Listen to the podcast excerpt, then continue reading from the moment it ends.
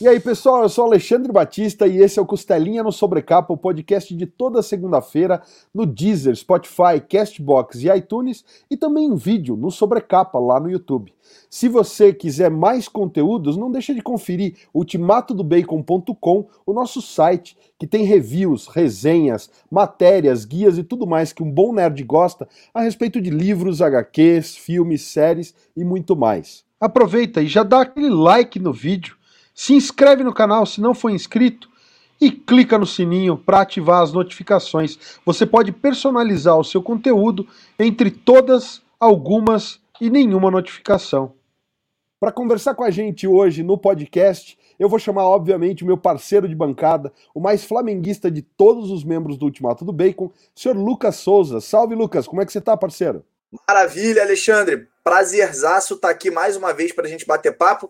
Cara, não vou mentir para você não. Hoje eu tô empolgadíssimo. Galera que, que assiste aqui o podcast por N motivos, né? Seja por conta das camisas, é, do sotaque, sabe que eu sou carioca. E hoje é um prazer imenso receber aqui um outro carioca que está fazendo um trabalho sensacional nos quadrinhos. Então a gente vai ter a honra de bater um papo com o Rafa Pinheiro. Rafa, seja muito bem-vindo aí ao espaço. Prazer te ter aqui, cara. E aí, gente, tranquilo? É, o prazer é meu. Estou animado para falar sobre quadrinhos com conterrâneos e falar de quadrinhos cariocas, porque tá precisando. Cara, bom demais ter você por aqui, mais uma vez estendendo aí as boas-vindas ao Lucas.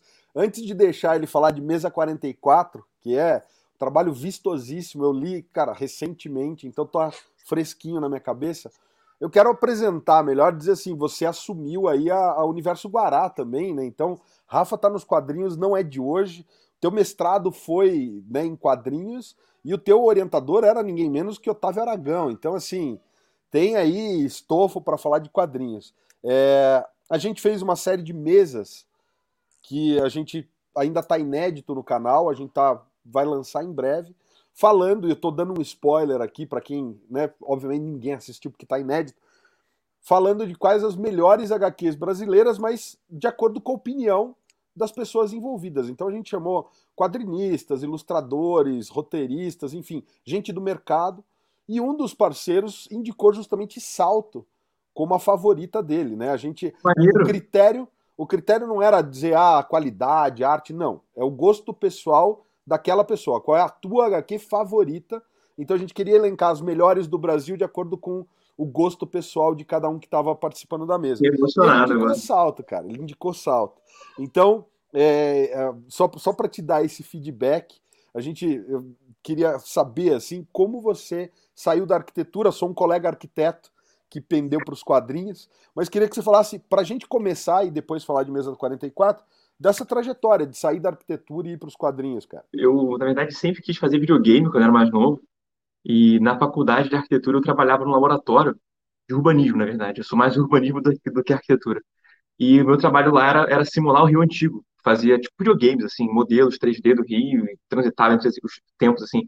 Minha parada sempre foi contar história e eu queria contar história em videogames, né, em modelos 3D e tal. Só que aí eu descobri que tinha que programar e desistir porque programação é um negócio que não bate comigo. Aí eu pensei, pô, como é que eu posso contar história sem ser é, com videogames? Assim, que, outros, que outras formas eu tenho para contar minhas histórias? E aí eu era um adolescente e, idealista e prepotente e achava que sabia desenhar, sabia escrever. E aí eu falei, vou fazer quadrinho. Pronto. E comecei a estudar durante essa época na faculdade, né?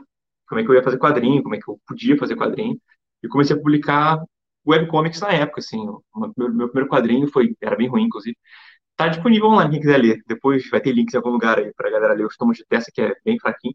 Mas foi como eu comecei e me apaixonei, cara. Me apaixonei. Não fui esse cara que lê quadrinho desde criança, que cresceu lendo Maurício de Souza. Eu até li um pouco de Mônica, mas eu fui um cara que começou a ler quadrinho tarde. Que eu comecei a ler quadrinho para fazer quadrinhos. Falei, pô, eu quero fazer quadrinho, então tem que entender melhor como é que, como é que faz, como é que funciona.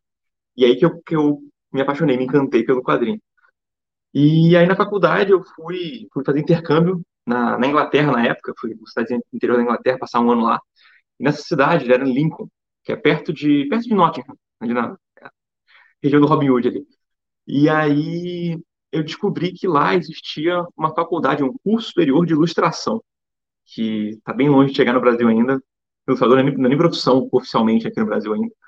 E, e eu me apaixonei comecei a frequentar mais os cursos dos caras de arquitetura, ficava com os caras direto, a galera me incentivou a publicar o quadrinho que eu fazia webcomic físico, então eu publiquei lá primeiro. Né? Meu primeiro quadrinho saiu impresso na Inglaterra. E comecei a correr evento por lá, comecei a pegar esse corre de, de, de evento mesmo, né? de viajar para evento, para vender quadrinho, para ficar na mesa. Na Inglaterra, vendeu bem, curiosamente, porque tinha pouca concorrência, ou sei lá, os caras tinham dinheiro sobrando, porque não era muito bom. Mas aí eu voltei de lá com esse sonho, não fazer quadrinho, é isso aí, me descobri lá na Europa. E aí eu voltei para o Brasil, não era assim que funcionava. Então deu uma voltada, assim, não, vou para arquitetura de novo, porque aqui não é tão simples. E, e aí no final da arquitetura, eu, falando com o Otávio Aragão, inclusive, na época, né, eu participava da SIC, que era o evento que a gente fazia no FRJ, de quadrinhos, né, Semana Internacional de Quadrinhos, e aí ele me falou que tinha aberto um curso de quadrinhos em Angoulême, na França, que é a, a capital, a meca dos quadrinhos, assim, para quem não está ligado, vai pesquisar aí no Angoulême, França, festival de, de quadrinhos, festival de BD na, em Angoulême. E aí tinha um curso, a primeira turma internacional de quadrinhos da história, assim. E aí eu tentei, vai que, né? Porque até então eu ia fazer arquitetura e quadrinho ia ser um hobby que eu ia fazer nas horas vagas. E aí quando eu passei para esse curso, né? Essa pós de um ano na França, foi aí que eu falei, cara, doideira, é, é isso mesmo? Eu não tinha grana para ir, eu não tinha. Cara, não falava francês. Eu fui de, orelhada e, cara, foi o ano que mudou minha vida, assim. Foi quando eu, de fato, comecei a ver quadrinhos de forma profissional. Foi quando eu aprendi muita coisa. Até então, eu fazia, assim, meio autodidata. É, e aí, quando eu fui para lá, eu tive que me reinventar para me adequar ao mercado francês, que é, é outra parada. Quando eu, quando eu tava lá, eu aprendi um monte de coisa. Eu, eu, eu, foi lá que eu criei o canal, inclusive, porque eu queria compartilhar o conhecimento que estava aprendendo. Foi lá que eu criei Salto. Né? O projeto que eu levei para essa pós foi Salto. Então, Salto é meu filho francês. E, e, quando eu voltei de lá, eu voltei mudado. Eu falei, cara, não é isso. Então, arquitetura, se for o caso, é um hobby e o que eu quero fazer é quadrinho de fato, entendeu? Então, eu voltei já estudando para mestrado, para fazer mestrado na FRJ também. Em, em, não é quadrinhos, né? O mestrado é em, em, mídias criativas. Mas, obviamente, é um quadrinho, é focado em quadrinhos, né? Mas, enfim, o mestrado é mais vago do que isso. Não, não tem não tem um mestrado em quadrinho do Brasil, ainda, infelizmente. Espero fazer parte disso um dia, ajudar a construir essa, essa questão acadêmica, mas é outro papo.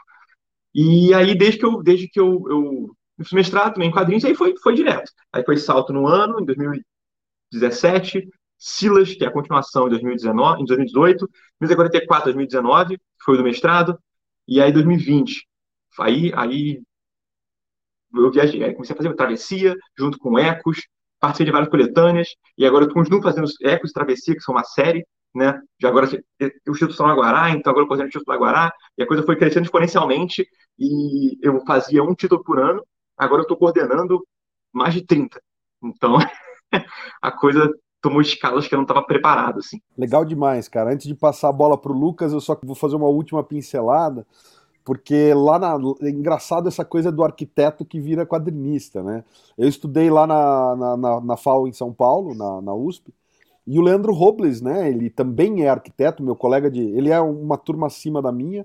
E o Gil, é, da, da, os dois da Pingado, né? E o Beto. O Beto era da minha turma, o Gil era meu bicho e o Robles era meu veterano. E o TFG, cara, o trabalho final de graduação em arquitetura do Leandro Robles é a escola de animais, quer dizer, a tirinha dele, ele apresentou isso. a Laerte foi da banca dele, e, e assim, dentro da arquitetura, porque essa é a carência de cursos superiores de quadrinhos no Brasil. Quer dizer, a gente tem. Realmente não é visto como uma profissão e tudo mais. A bola está contigo, Lucas. Eu não quis dominar o primeiro bloco, mas dominei, foi mal. Boa, nada, que isso, cara. É bom para a gente ouvir um pouco a história e, e, entender um pouco mais da trajetória do Rafa. Rafa, acho que tem muita coisa para a gente falar, mas eu queria começar falando desse cara aqui, que é o Mesa 44. Pessoal que ouve, ouve a gente comentar, estava comentando isso em off com você. É, a gente comenta sempre que o Rio de Janeiro, apesar de ser cenário é, frequente de filme, novela e etc., ele não é um cenário tão é, comum nos quadrinhos, né? Não tão comum quanto a gente, quanto as pessoas que estão de fora podem imaginar. E quando a gente pega um, um quando a gente pega uma HQ que se passa no Rio de Janeiro, que a gente se identifica, que a gente olha, que a gente percebe um pouco do nosso cotidiano, o, o sabor é especial, né? O pessoal aí que me ouve falar, eu falo frequentemente desse título do Rafa, né?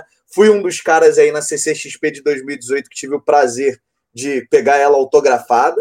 É, e é um título que dialoga muito, assim como Luzes de Niterói do Quintanilha e outros, dialoga muito porque ele fala de locais que eu, como carioca, frequento e de locais que, que bem ou mal, a gente conhece, que estão no nosso cotidiano e no dia a dia.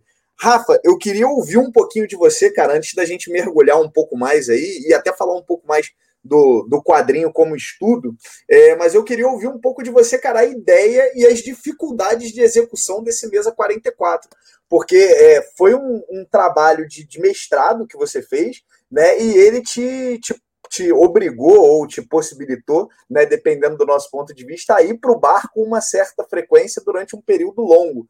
Como é que foi essa experiência? Como é que nasceram as histórias que você conta aqui? Conta um pouquinho para a gente desse título. Eu, eu, na verdade, quero agradecer por a gente botar isso em pauta, porque a galera, quando me entrevista, fala muito de Guará, fala muito de Silas e Salto, Mesa 44, eu gosto tanto, falam tão pouco, então adoro falar de Mesa 44.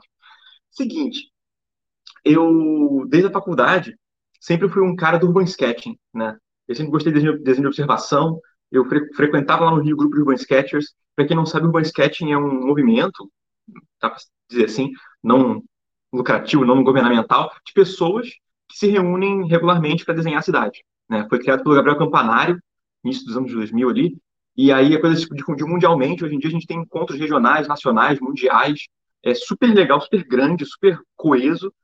É, tem um manifesto no site, se vocês quiserem ver e tal. E, e eu fazia parte, né? Então era quinzenalmente me encontrava com a galera no Rio para ir para uma praça e desenhar, passar uma manhã desenhando alguma coisa, né? Desenhando as pessoas, desenhando a cidade, desenhando o ambiente. E eu sempre gostei muito disso porque é um tipo de desenho que não é um desenho é, é, técnico, não é um desenho profissional, né? Tem muita gente que vai nesse encontro que é aposentado, sabe? É estudante, é uma galera que quer desenhar para se divertir, né? E, e, é um desenho que não está preocupado necessariamente em representar algo corretamente. Está preocupado em. Eu, eu gosto de, de, dizer que o Urban Sketch desenha verbo, sacou? A gente desenha o caminhar, a gente desenha o estar calor, sabe? É esse tipo de coisa. Então a gente tenta pegar os, os sentidos, nossos sentidos, e entender o que está acontecendo ali e traduzir para o papel. E o mais legal é que os desenhos ficam geralmente super feios. Que a gente está desenhando no sol, em pé, com, desenhando uma pessoa que se mexe, tá ligado? Então a ideia não é ficar bom, a ideia é que você solte o seu traço e, e tente perceber o que está acontecendo ao seu redor através do desenho, né? Use ele como um filtro. Inclusive, tem um capítulo inteiro no meu mestrado que é só sobre, sobre, sobre Urban Sketching, porque eu usei os preceitos do Urban Sketching para construir o Mesa 44, e aí que eu chego né, no Mesa 44.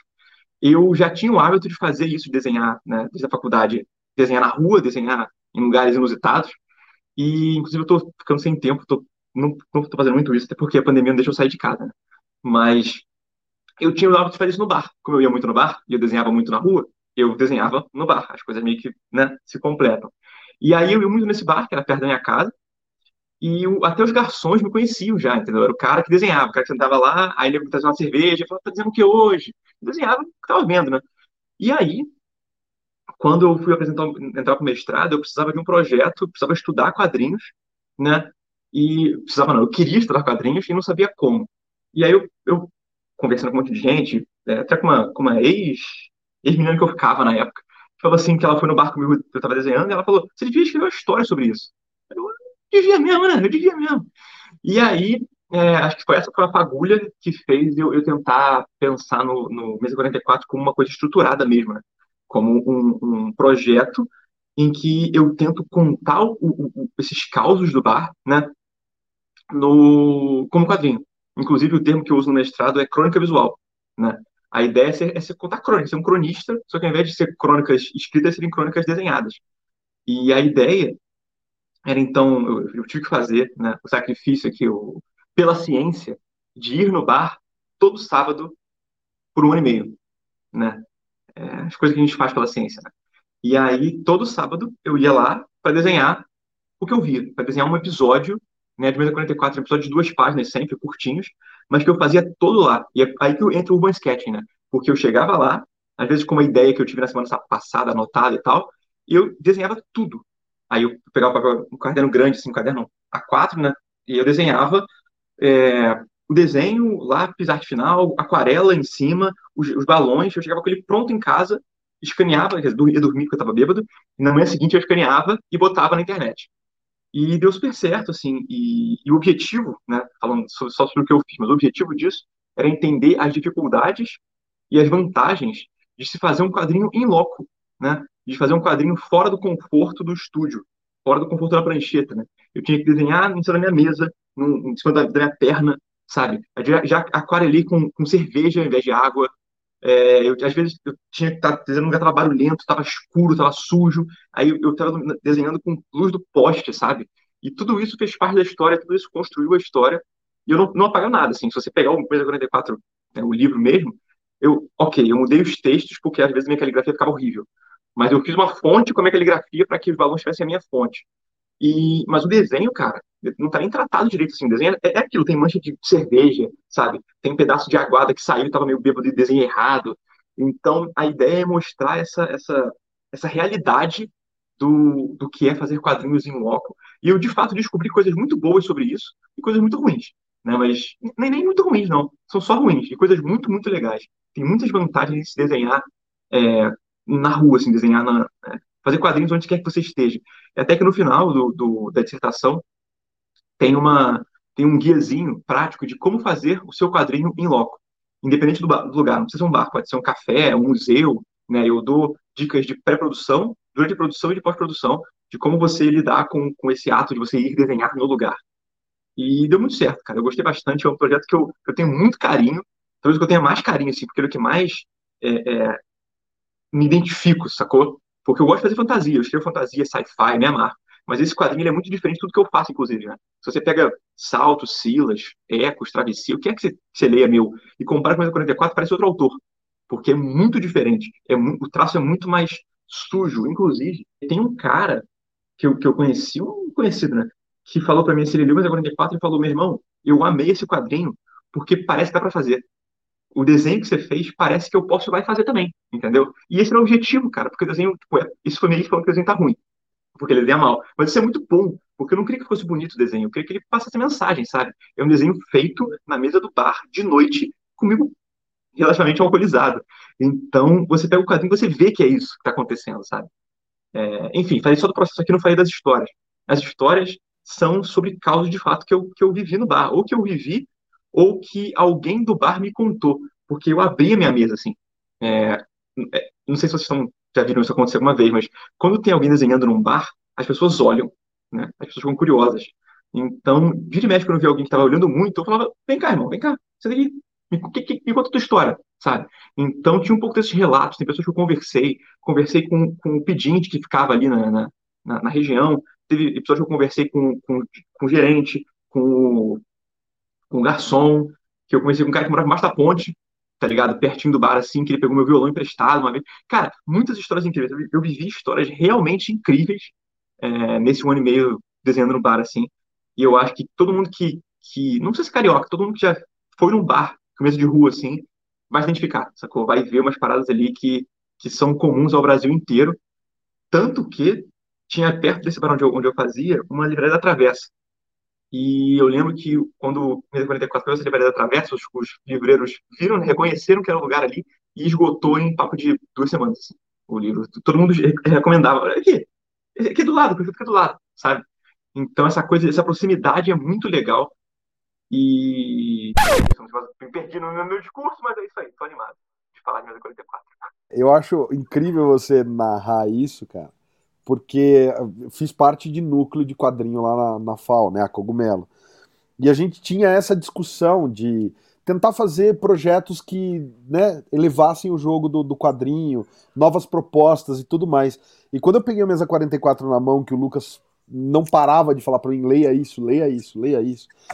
Eu juro pra você, cara, eu tô até agora morrendo de inveja de você e falo assim, que filho da. De... A ideia que o cara teve. Porque existe uma diferença entre ir pro bar e frequentar o bar. E quando eu tô hoje moro em Curitiba, mas quando eu morava em São Paulo, eu frequentava os bares, né? Eu era solteiro e tudo mais, então assim, era sair do trabalho e ir pro bar e tal. E eu falo assim, mano, como que eu não tive essa ideia, sabe? Tipo, eu, eu morri de inveja de você, cara, e achei, tem histórias incríveis, eu vou passar de novo a bola pro Lucas para não ô, ô, Alexandre, é legal a gente ouvir o, o Rafa falando, é óbvio, essa, eu acho que é, é realmente uma história que encaixa para todo mundo que frequenta bar, mas quando tá próximo, realmente você cria um vínculo maior, né? Você reconhece. Tem uma determinada cena, Rafa, que você tá falando de chuva, e aí você fala que o rio era um mangue e tal, e você tá sentado na mureta. E eu falei, putz, a gente ficava sentado fumando naquela mureta ali e tal. Então você você percebe isso, sabe? Então isso é, isso é legal demais. Eu ia fazer dois comentários, né? Eu acho bacana, primeiro, Rafa, a tua interpretação do bar. Né? O bar, ele, ele cara, talvez seja um dos ambientes menos explorados, mas um dos mais férteis para a história, né? Eu tô me lembrando, Alexandre, eu só consigo me lembrar de uma outra história que tem um bar como como ponto principal, que é o Dedos Mágicos do Laudo. Eu não consigo me lembrar de nenhuma outra outra HQ que eu falasse assim, não, ela se passa no bar, é o bar, e, eu reconheço aquele bar como sendo real, né? Porque, vamos combinar, se a gente for olhar lá o Sandman do Neil Gaiman, tem bar lá, mas eu acho que eu nunca cheguei no é estado alcoólico bar, de. Né, é, eu nunca cheguei no estado alcoólico de reconhecer aquilo ali como algo real. Né? Mas, enfim, eu acho legal, Rafa, a tua interpretação, porque o, o bar ele é diferente para cada um. Então, eu, por exemplo, sou um cara muito ligado a futebol. O bar, para mim, ele tem um outro, uma outra conotação, ele tem uma outra, uma outra vida, porque ele normalmente está relacionado a jogo, está relacionado a emoção, está relacionado. E eu vejo o teu bar e mesmo assim eu reconheço ele muito bem. E eu queria te fazer duas perguntas em cima disso, cara. É, tem duas passagens para mim na HQ que dão um pouco do tom que você cria lá e que não são só a observação, é você olhar o, o a, as experiências e os conhecimentos do Rafa na HQ.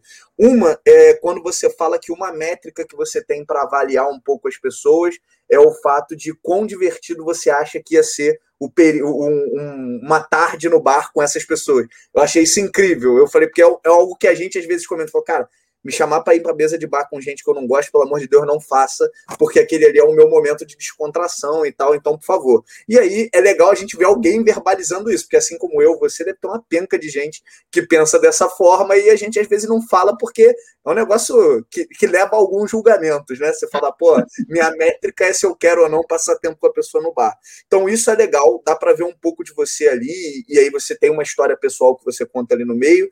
E tem uma passagem, cara, que eu curti demais, que é aprendizado, que você fala do copo americano e você conta a história do Copa Americano e, e aí você chega a falar um pouco da espuma, do colarinho e tal. É, foi algo que um conhecimento que você já tinha, um conhecimento que você falou assim, cara, seria legal falar sobre isso se você foi pesquisar. Conta um pouco dessa. Eu tô pegando duas passagens, mas eu comentei da do Rio, onde você fala um pouco do, da origem ali geográfica do Rio de Janeiro.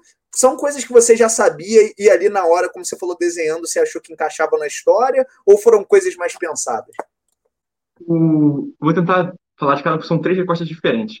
A do Rio é um negócio que eu sempre me incomodou, como que o Rio alaga todo ano, sacou? É, e aí, quando eu fui fazer arquitetura, eu descobri o porquê, né? Eu entendi o porquê. Porque o rio é construído em cima de um mangue, o rio não era para ser como ele é, o rio é todo aterrado, e a, a natureza quer pegar de volta todo, todo ano, sacou? Então, é, é um negócio que sempre me incomodou, e quando eu, quando eu começar a fazer, os primeiros episódios, inclusive, esse do, esse do, do, do Rio Inundado, assim, e eu fui desenhar, eu cheguei lá, começou a chover. E eu não tinha como desenhar, eu fiquei meio maluco. E os caras, tipo assim, foi um dia que não, não tava planejado de chover, não tava, não tava planejado é complicado, não tava previsto que ia chover. Então, é um dia que o barco ficou meio vazio, porque os caras não deram tempo de montar os guarda-sol e tal. Então, ficou meio imprático. Cara, eu não vou conseguir ver uma história de alguém hoje, entendeu? Aí eu vou escrever sobre a situação que é de eu não conseguir ver a história de ninguém hoje, que é o fato de que tá alagado, que eu tenho que ficar com o pé para cima, porque, né?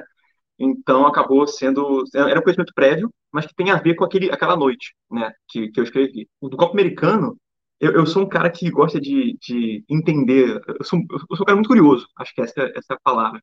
Então, eu, eu reparei que o copo americano é muito diferente, né? Muito diferente do, do tamanho dos copos que a gente tem em casa sacou? Ele é menorzinho. E tem em todo lugar. Eu viajei o Brasil e tem em todo lugar. Eu falei, cara, qual é esse copo? Tem, tem uma, uma regra não falada de por que todo mundo usa esse copo? Tem alguma coisa desse copo que.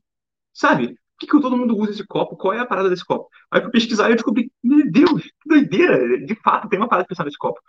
E aí que eu, que eu descobri isso. E quando eu fui para esse dia que eu desenhei o, o, o episódio do copo, eu tava falando sobre isso com alguém, com um brother meu, e aí você fez sobre isso. Eu, pode crer, devia mesmo fazer um episódio sobre isso. E aí eu fiz um episódio sobre isso. E o terceiro, qual que é? Esqueci. Era você comentando das pessoas, né, que ficam no bar e da, da métrica que você tem pessoal. Sim. Sim. É, cara, isso foi, foi um, justamente um dia que, na verdade, eu ia falar que é uma coisa negativa, mas não foi coisa negativa, não, foi positivo. Ao invés de pensar nisso de que, é, pô, essa pessoa não, não gosta de ver no bar e tal, que tem, tem gente que a gente, ai, não tem um saco de, não vai, pô, não, ah, hoje não vai dar pra mim não, sabe? Esse tipo de coisa existe, mas foi, na verdade, um, um, um caso contrário. Foi um, eu não lembro quem foi que eu conheci nessa época, e eu tava conhecendo com outro amigo meu e falei, pô, esse maluco é muito, muito pra gente fina, cara. É um cara que eu ia pilhar muito passar a noite no bar com ele, sacou? E aí ele falou, pode crer, né? A gente meio que mede dessa forma. Meio que o, o quão legal a pessoa é que a gente conhece, é o quão a gente gostaria de marcar um bar com essa pessoa. Eu falei, pode crer, né? E, e meio que daí surgiu essa coisa, eu passei a, depois desse episódio a de fato usar isso como métrica mesmo, assim. Alguém me chama alguma coisa, eu penso assim, se fosse no bar, eu iria, sabe? É, eu ia curtir ir no bar com essa pessoa. E isso passou a ser uma. Assim, claro que não, não é só isso que julga se eu vou sair ou não, mas é um negócio interessante para eu ver o quanto eu gosto. Assim, às vezes a gente não pensa quando a gente gosta de alguém ou quando a gente não gosta de alguém. E colocar essa perspectiva faz a gente ter essa noção um pouco melhor de que, pô, é um cara que eu, com certeza, se eu fosse pro bar, eu ia não, não querer ficar lá, sabe? É, e é isso que você falou, né? O bar, para mim, eu, eu, trabalho muito, eu sou meio workaholic, na verdade. E, inclusive, eu tô sofrendo muito agora, na pandemia, porque não tem como eu ir pro bar. e, tipo assim, eu trabalho em casa, eu trabalho de home office, sempre trabalhei, sim, com quadrinhos e tal, dando aula, dando aula online. Então, eu tô em casa, eu tô trabalhando. O meu lugar de trabalho é em casa. Então, não poder sair de casa, porque geralmente eu faço assim, eu trabalho o dia inteiro, eu falo, cara, agora eu vou relaxar, vou largar o trabalho, e aí eu vou pro bar, porque é um lugar que eu não tenho como trabalhar teoricamente, né? Até o 44. Então não tem como, não tem um computador, não tem uma, prancheta, não tem como desenhar ou trabalhar com as paradas no bar. Então é o momento que eu vou de fato ser só eu, sabe? E aí se eu for no bar com um cara, ou com alguma menina, ou enfim, com alguma pessoa, que eu, que eu fico pensando assim, devia estar em casa, sacou? É um sinal de que tá errado, sacou? De que eu não tô conseguindo curtir o momento de descontração que eu tenho sem trabalhar, sabe? E, cara, tá muito ruim não poder sair pro bar. Acho que é a coisa que eu mais sinto falta, sabia? Não, não pelo bar em si, para beber ou algo parecido, mas porque eu sou muito ruim de, de manter amizade em rede social, assim, eu sou muito ruim de ficar falando pela pessoa com WhatsApp, eu tenho uma preguiça enorme disso. Então, geralmente, é uma coisa que eu sempre fiz. Eu começo a trocar ideia com a pessoa no WhatsApp, e aí começa a ficar interessante o papo, falei, pô, irmão, bora, bora pro bar, hoje à noite, pra terminar essa conversa. Então, eu sempre tive assim, esse hábito de ir pro bar para trocar ideia, sacou? É o momento que eu tenho de trocar ideia, de conhecer gente, de, enfim, é, trocar mesmo. Eu não estou tendo isso, sabe? É, é um pouco frustrante. É eu acho que o papo foi meio fez uma curva para a pandemia aqui, ficou meio triste, mas uma nota positiva. É, eu gosto desse episódio. Eu, eu vou comentar, cara, que é um dos primeiros episódios, é aquele em que você faz o teste de ir medindo a diferença do seu traço de acordo com o consumo de bebida alcoólica, né? E aí a hora que eu cheguei naquela parte, eu, eu, de primeira, você fala, tem várias coisas que eu me reconheço no HQ, mas eu lembrei de quando eu decidi que o Lucas, de fato, mais do que só um parceiro de site, era um amigo para a vida pessoal, foi quando ele veio do Rio de Janeiro para cá, para o aniversário da minha filha, e a gente foi bebendo até tirarem as caixas de cerveja que ainda tinham sobrado. Esconderam a cerveja, Esconderam cara. a cerveja da gente, porque a gente ia beber até a madrugada fora. E aí, quando eu vi a quantidade de cerveja que você foi levando para chegar, eu falei, cara, tá aí, o Rafa ia beber bem junto com a gente. Porque é isso, né? Você mede, fala assim, pô, curti esse cara. Antes de você seguir, eu, eu acho bacana quando a gente vê uma HQ de alguém que, que tem os mesmos hábitos que a gente, que a gente vê, tem um negócio que o Rafa comenta numa passagem ali, que é o hábito do, do, do carioca de vamos marcar. Né? Então tem uma dada passagem ali que, ele, que você representa aqui alguém perguntando para você pô, tá sozinho hoje? É, vamos marcar de carioca, né? Todo mundo comenta, não, eu vou, sábado eu tô lá, beleza, vamos, e aí na hora tem uma penca de gente que não vai. É hábito muito carioca. É legal a gente ver isso, cara. Eu acho sensacional. Assim, é o que o Alexandre falou, tem muita coisa que a gente reconhece do, do cotidiano. E é legal a gente ver quadrinho de cotidiano, né? Não precisa ter um, um marmanjo de colã pulando de prédio em prédio. A gente gosta disso, uhum. acha maneiríssimo. Mas é, não precisa ter isso para o quadrinho ser legal, né? Então a gente vê a história do cotidiano. É, é incrível, cara. Esse episódio particular aí que você falou da, da métrica da cerveja, é, depois eu descobri que o, que o gerente, o gerente me levou para casa, me levou para casa não, assim, falou, não, Rafa, tá vai para lá e tal, e eu não anotei as últimas. Então tem mais coisa que eu não anotei, porque eu estava muito bêbado, eu não lembrei de anotar as últimas cervejas. Bom saber desse bastidor, legal demais. tem duas coisinhas que eu ia mencionar só, para a gente poder também passar, porque senão o tempo corre e a gente não fala da, das outras HQs. Mas eu ia mencionar uma que eu fiquei sinceramente chateado, é quando você vai beber em São Paulo. E pelo desenho me pareceu que você foi beber na Paulista. Então eu vou te dizer, beber em São Paulo é legal, mas eu acho que você estava no lugar errado. Vou te, vou te apontar, vou até fazer um merchan aqui, que não estou recebendo nada por isso. Mas galera, se vocês precisarem beber em São Paulo, vão pro Genésio. Genésio é minha casa de coração, era o meu cantinho favorito lá na Vila Madalena. É, beber na Paulista não é legal mesmo, mas no Genésio parece que você tá bebendo. com a sensação de que vai subir um cupom de desconto Alexandre 10, alguma coisa assim, não, né? Não, infelizmente não. Eu tô faz oito anos longe do Genésio, mas é, é, um bar muito bacana em São Paulo que tem, é que eu falei, cara de bar carioca.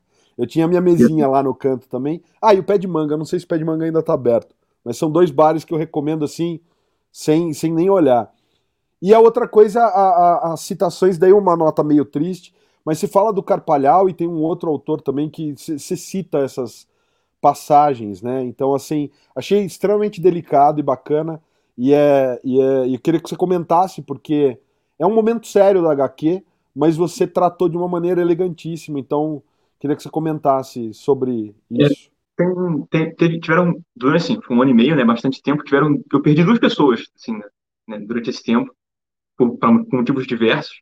E a primeira foi o Carpalhal, João Carpalhal, que era um parceiro de quadrinhos, assim, o, o cara foi um dos grandes agitadores da cena da, da Baixada Fluminense. É, ele é lá de Caxias, era de Caxias, e é um cara que, pô, a gente trocava ideia sempre, eu ia lá fazer evento com ele, é um cara que sempre puxava as coisas, ele, ele foi muito importante para a cena da periferia, né, do, do Rio, e, e eu estava num evento acadêmico, inclusive, de quadrinhos no Nor Nordeste. Não lembro onde que eu estava, num evento, em algum lugar, não lembro exatamente onde que era, e eu soube por mensagem, estava numa mesa de, de, jantar, assim, com, com a galera de quadrinhos, e falando, cara, o Capara apareceu. E todo mundo ficou na bad, assim, foi, foi terrível. E eu estava em Minas. Minas?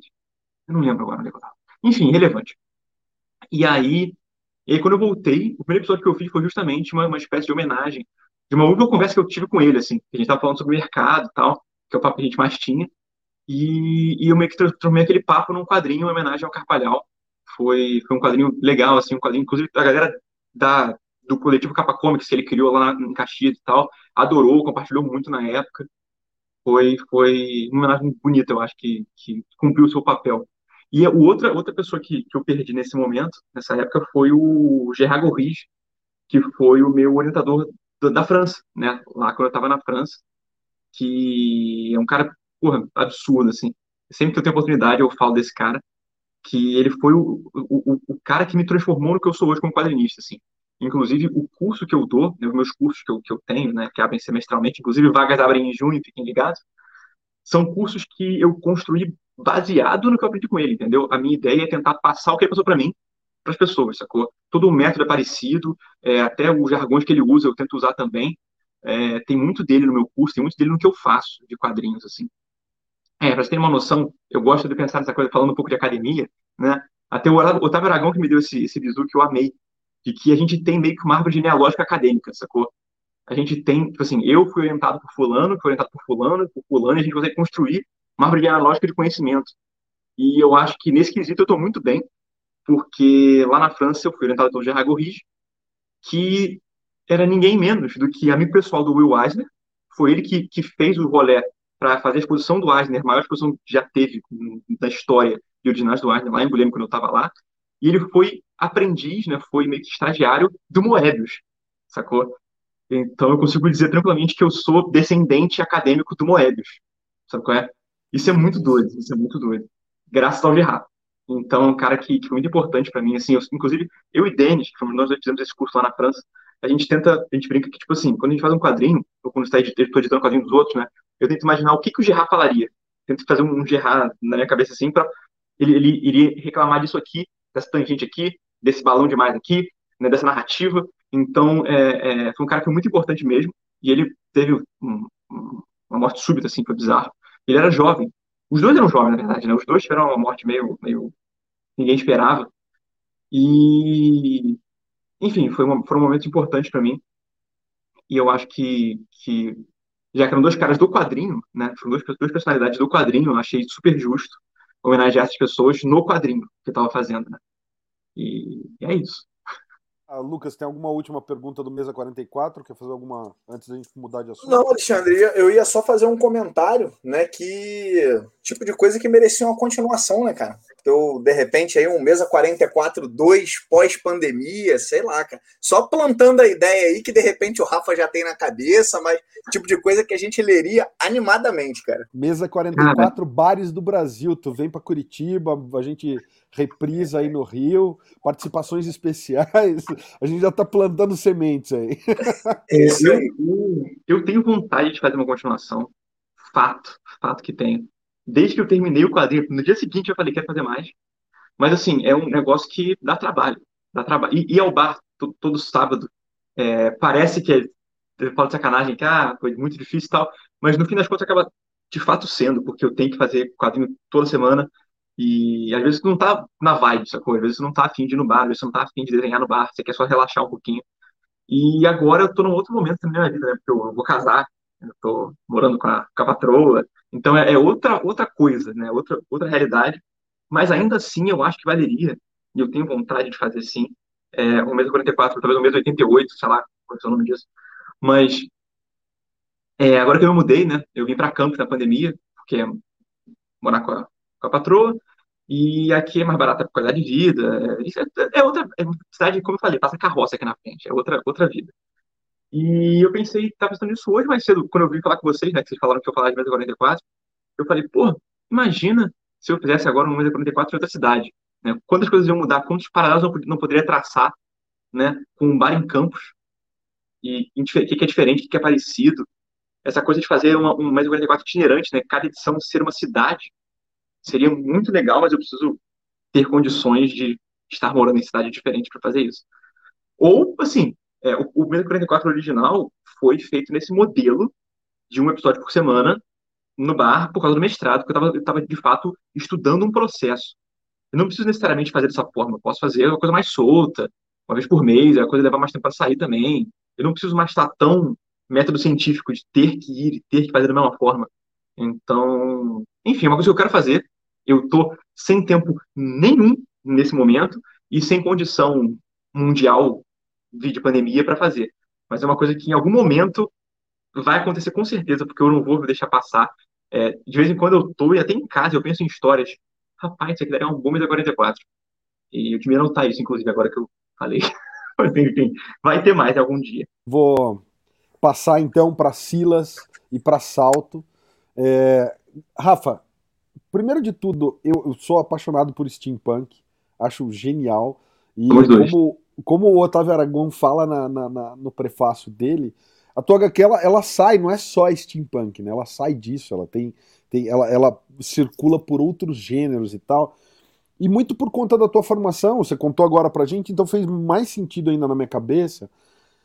A gente vê dos quadrinistas brasileiros que tem muita inspiração ou coisa de traço. Você tem a galera que é mais da, da raiz do, do cartoon, então bebe nas fontes de, sei lá, Angeli, Laerte, dos cartunistas brasileiros mesmo. Você tem uma galera, por exemplo, o Flávio Luiz, que tem um traço mais europeu, que puxa das bandes desinées francesas e tudo mais.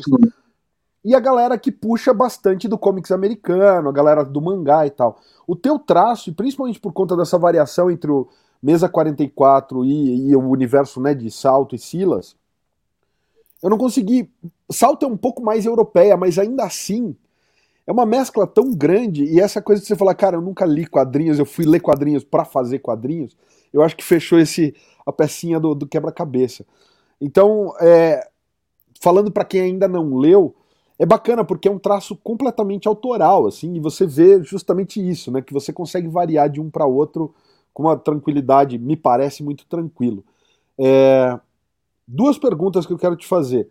Obviamente, da onde veio, de onde veio a, a inspiração para esse universo. A gente consegue pegar as referenciazinhas uma ou outra ali, mas, cara, é, uma, é o mito da, da, da caverna de Platão reimaginado, penso eu. E a segunda é: você pretende seguir com esse universo algum dia? As inspirações, na verdade, vêm do meu tempo na Inglaterra. Porque quando eu fui para Inglaterra, lá em Lincoln, a semana que eu cheguei lá era a semana do Festival Steampunk de Lincoln, que é o maior festival steampunk da Europa. Então, eu, eu cheguei numa cidade, num país desconhecido, numa cidade desconhecida, e fui recebido por um monte de gente vestido de steampunk, fazendo é, competição de carros steampunk. Sabe qual é? Aquilo foi, foi muito doido para mim, foi muito impactante.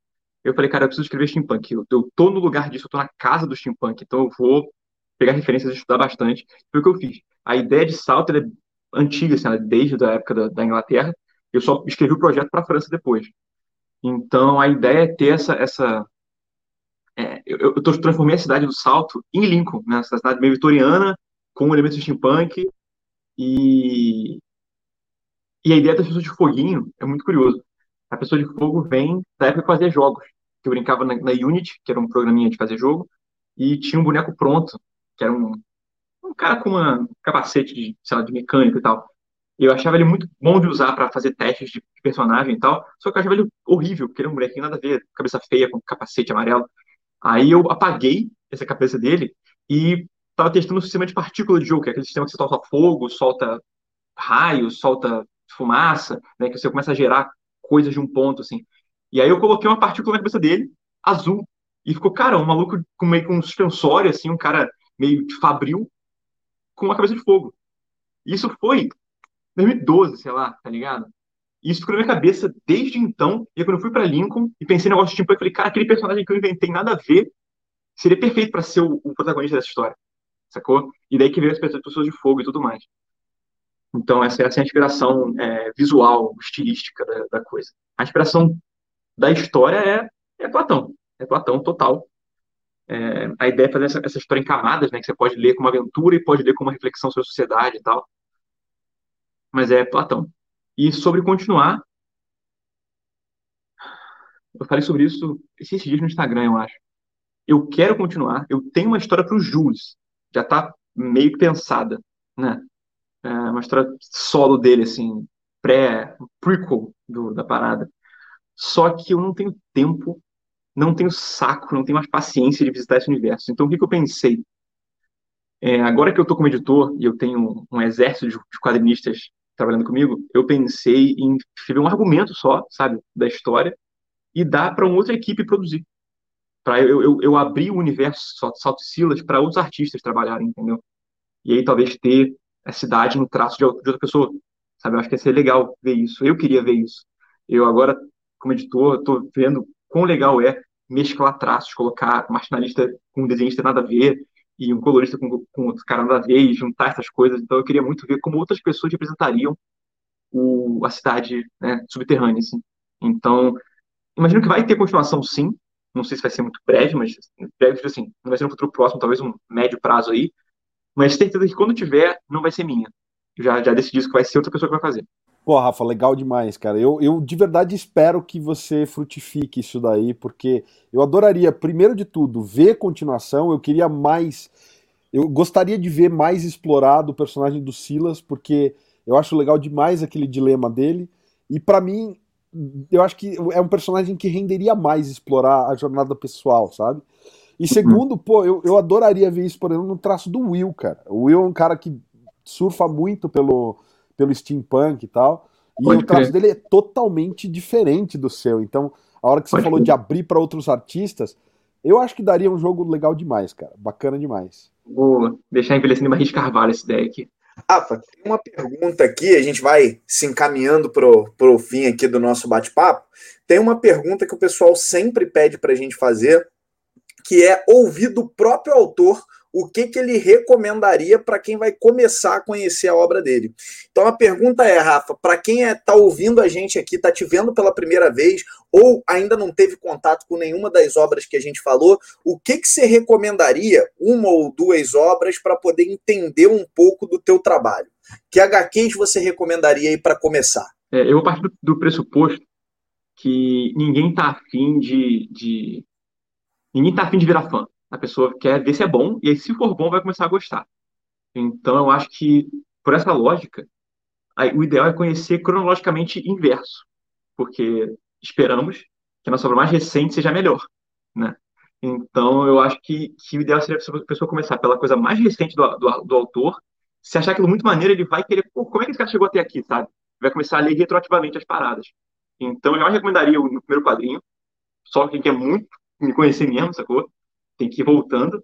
Então, acho que o mais legal para entrar agora é, são os dois quadrinhos que eu estou fazendo agora simultaneamente, né? Que é o Ecos, que vai ser pelo Almanac Guará, inclusive assim é o Almanac Guará, link em algum lugar aí, tá muito lindo, na moral, quadrinho mensal brasileiro, só assina, e tá lá, né? Ecos é uma das séries do Almanac, são três histórias originais e uma indie, e Ecos é uma delas, eu só desenho nela, inclusive eu acho legal, porque, para quem já lê meus quadrinhos, acho que vocês vão reconhecer isso, eu gosto de desenhar cidade, eu gosto de desenhar prédio, eu gosto de desenhar cenário, é, minha, minha pira é essa. Então, em Ecos, eu tenho uma história sci-fi, cyberpunk, zona, pós-apocalíptica, e é basicamente, cada episódio eles vão visitar um lugar diferente, sabe qual é? E não, não sou eu que escrevo, então eu posso me dedicar, nem sou eu que escrevo, nem eu que finalizo, nem eu que coloro. Inclusive, eu montei essa equipe de, de galera, que são ex-alunos meus, inclusive, que fazem o resto da, da, da parada. E, meu irmão, eu posso me dedicar a só desenhar meus cenários, entendeu? Então, assim, eu, eu, sou eu estamos até agora no meu melhor momento desenhando cenários, assim, para quem curte isso, curte umas cidades cyberpunk zona, é, umas, uns templos em ruínas, é, é isso aí, vai para esse lugar, né?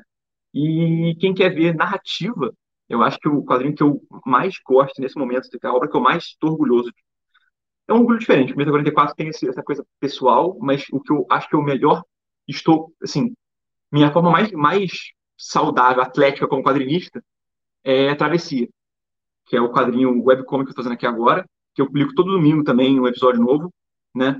É de graça, você pode ler no Fliptrue, no Tapas, no Webtoon. É um quadrinho digital, ele é feito para leitura digital, né? Feito para leitura em, em, scroll. Então ele é de graça, é só entrar lá e ler. E por que eu falo que ele é o mais desenvolto, né? Porque ele é todo mudo. É um quadrinho mudo. Eu escrevo desenho, quem colore é a Mariana Guzmão. E por ele ser todo mudo, eu tenho que contar a história só na narrativa gráfica. Então é um exercício. Eu estou malhando narrativa fazendo esse quadrinho está sendo muito divertido. É, eu tenho que contar uma história que não é simples, sobre personagem que ninguém conhece, num universo que você nunca viu falar, é tudo muito diferente, é tudo muito alienígena, porque é um sci-fi, né, alienígenazão. E eu tenho que passar mensagem sem escrever nada. E isso é muito difícil. E é muito legal porque as pessoas especulam sobre isso. Então eu, queria ver mais pessoas especulando, porque é um personagem que está no deserto a, com um caderninho e com um mapa e tá indo de lugares a lugares anotando coisas. Só que ele anota numa língua alienígena. Então você não sabe o que ele tá falando. Eles têm cenas de conversa em que você não tem balão. Eles só fazem, tipo, fazem gestos conversando e entende aí, sabe? É, isso gera possibilidade de, de, de, entendimento. Assim. Tem uma, uma cena que eu gosto muito, no segundo episódio de Travessia, que ele vai para uma cidade, tipo uma vilazinha que ela viu o Velho Oeste, sacou? É, só que sci-fi. E aí ele meio que é perseguido e tal, a galera começa a correr atrás dele ele dá um soco num cara no bar, e você pensa assim, de quem foi a culpa disso, sabe? Ele já era procurado antes, ele apareceu lá e começaram a correr atrás dele, ou ele deu um soco no cara do bar e isso desencadeou perseguirem ele, ou alguém falou uma coisa para ele e ele não gostou. Tem tantas possibilidades que podem ter acontecido. Tem uma resposta certa que eu pensei, mas não interessa sobre ela. O que interessa é como é que você leu aquilo, é muito mais participativo, sabe? Então eu acho que lugares para começar são Ecos e Travessia, e depois você gostar, você vai voltando lendo como é que eu cheguei até esse momento quadrinístico. Assim. Maravilha. Rafa, queria, antes de passar a palavra aí para o Alexandre fazer o nosso tradicional encerramento, queria te agradecer, cara, pelo teu tempo. É legal demais poder bater esse papo contigo, legal demais ouvir você falando dos trabalhos, né? A gente sempre comenta que acho que dos, dos grandes prazeres que a internet propicia para a gente, que a gente tem aqui fazendo essa, essas rodadas de entrevista, é a gente conhecer um pouco mais dos bastidores da obra, que certamente dão um sabor especial para a obra que a gente está lendo. Então, parabéns pelo teu trabalho, cara. Obrigado pelo teu tempo. E já estou aqui de dedos cruzados esperando mesa 44, 2, mesa 88, ou seja lá como você for chamar. Obrigado mesmo aí, cara, pelo teu tempo. Eu que agradeço, gente. Obrigadão. Rafa, eu também quero estender os agradecimentos do Lucas, dizer que, sinceramente, acho que é, o pessoal em casa não vai perder, muito pelo contrário, vai ganhar demais de acompanhar os seus quadrinhos. A gente não conseguiu falar né, do universo Guará nem nada, porque o tempo aqui foi escasso. Eu de verdade é que eu falei, eu, eu coloco Mesa 44 também entre as minhas, uma das minhas favoritas da, da vida, assim, porque eu me vi muito refletido nela, cara. Acho de verdade, assim. É, eu tive um período da vida que era isso, era bar quase todo dia. Então, é, você contemplou uma série de coisas. Tô ansiosíssimo para ver um outro projeto aí, como disse o Lucas, mesa 88, mesa 442 e tudo mais. A casa aqui vai estar sempre aberta para você, então fica aberto o espaço para você fazer um agradecimento aí, Rafa. Gente, obrigado, como eu disse, pela oportunidade. Sempre legal falar sobre isso. Obrigado por falar em mesa 44, que é um negócio que pouca gente aborda quando fala comigo. Eu acho tão maneiro. Se eu pudesse, falava por horas de mesa 44. É... Gente, então, me sigam, sempre bom, né? É, arroba Rafa com PH C Pinheiro, tá em todos os lugares aí. Eu fico mais no Instagram, mas me sigam, me sigam no YouTube também, eu tenho um canal, para quem não tá ligado, que eu ensino a fazer quadrinhos, né? Então, se quer conhecer, começar a fazer quadrinhos também, quer, quer se enveredar por essa bizarrice que é fazer quadrinho, é, segue o canal lá. Inclusive, se você quiser entrar mais a fundo ainda, botar o pé na parte funda da piscina de fazer quadrinho, eu dou cursos, eu tenho cursos semestrais de quadrinhos, de quadrinho básico, quadrinho avançado, desenho, roteiro, é, criação de mundos, é, cenários, mentoria de quadrinho para quem quiser ter um projeto e, e tentar me chamar como editor e tal. Então, matrículas abrem em junho para começar o próximo semestre em julho. Fiquem atentos aí, não sei quando é que vai ao ar, mas fiquem ligados lá no meu site, tudo no meu site, rafapeiro.com. Vai entrar lá barra curso para ver os cursos. E leiam o Guará, gente. Leiam o Guará também. É, agora tá, tá com uma iniciativa muito diferente, muito nova, de publicar quadrinhos mensais, quadrinhos por assinatura na sua casa, com frete grátis, quadrinhos só nacionais, entendeu? A gente tá pegando a nata da galera nacional, assim, pessoal que trabalha para fora, trabalha para Marvel e tal, e tá fazendo a galera para trabalhar aqui. É, muitos ex-alunos meus, inclusive, também, é, que fazem quadrinho na Guará, então eu meio que, meu curso é meio que uma fabriquinha de, de profissionais, entendeu? Que saem do curso, às vezes, já na Guará, sabe? Trabalhando com quadrinho, o que é muito legal, né? Dar essa oportunidade para as pessoas. Então é isso. Me sigam, sigam a Guará, assinem o Manac e bora fazer quadrinho, gente. É isso. E a gente agradece também a você que está em casa e acompanhou o nosso podcast até agora. Obrigado pela sua audiência, galera. Não esquece que em ultimatodobacon.com a gente tem mais conteúdos e aqui, se você estiver no YouTube, tem mais vídeos, então confere os outros vídeos do canal, clica no logo do Sobrecapa para se inscrever se não for inscrito e até o próximo. Valeu!